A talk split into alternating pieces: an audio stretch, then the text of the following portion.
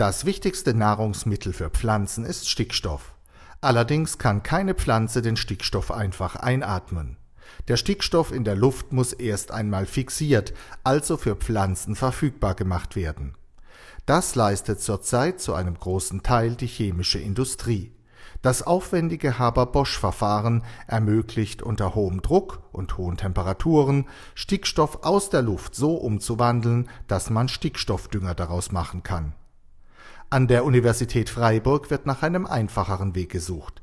Es geht um einen natürlichen Mechanismus, mit dessen Hilfe sich Pflanzen einmal ohne Haber-Bosch-Verfahren selbst aus der Luft mit Stickstoff versorgen können. Wir arbeiten hier im Labor an der biologischen Variante dieses Haber-Bosch-Verfahrens. Und diese biologische Variante, die wird eigentlich in der Umwelt nur von einem einzigen Enzym geleistet. Und dieses Enzym, das ist die Nitrogenase, die genau diese Reaktion katalysiert, die dafür aber nicht hohe Temperaturen und hohe Drücke braucht, sondern die von kleinen Bakterien eben geleistet werden kann.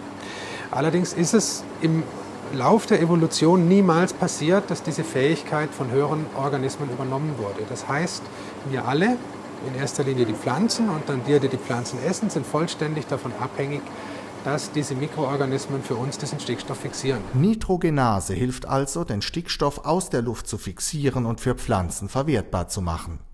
Ein weiteres wichtiges Enzym trägt dann dazu bei, dass das schädliche Abbauprodukt und Treibhausgas Distickstoffmonoxid wieder in normalen Stickstoff zurückverwandelt wird.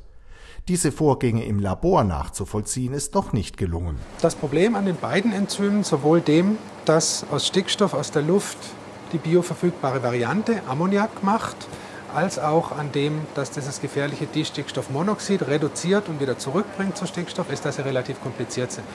Das sind Enzyme, die von Metallen abhängig sind, von Kupfer und Eisen und die selbst eine sehr komplexe Maschine brauchen, die diese Enzyme herstellt. Die Funktionsweise des Schlüsselenzyms Nitrogenase ist inzwischen zu einem großen Teil bekannt, aber noch immer nicht ganz. Wir haben inzwischen verstanden, wie das aktive Zentrum der Nitrogenase aussieht. Wir haben verstanden, wie dort kleine Moleküle gebunden werden, wie zum Beispiel der Stickstoff aus der Luft. Und wir sind dabei darauf gestoßen, dass das eigentlich das komplizierteste und größte Metallzentrum ist, das in irgendeinem biologischen System benutzt wird.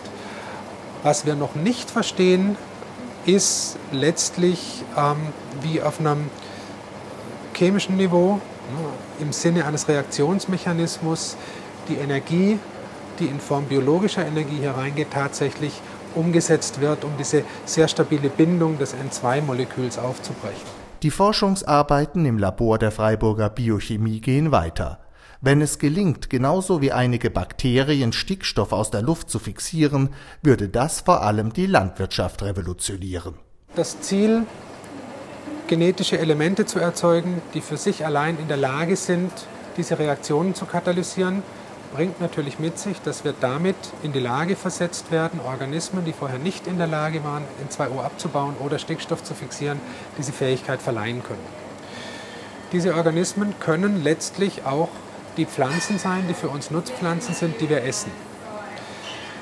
Es gibt heute bereits Pflanzen, die ich erwähnt hatte, die sich vergesellschaften mit diesen Bakterien. Dazu gehören die Hülsenfrüchte, Erbsen und Bohnen. Die muss man auch nicht düngen, aus genau diesem Grund, weil die sich ihre eigenen Bakterien halten. Und das ist letztlich genau diese Eigenschaft, die wir versuchen würden, anderen Nutzpflanzen, Getreidesorten, Kartoffeln zu verleihen, die natürlich eine ganz fundamentale Nahrungsgrundlage für die Menschheit darstellen.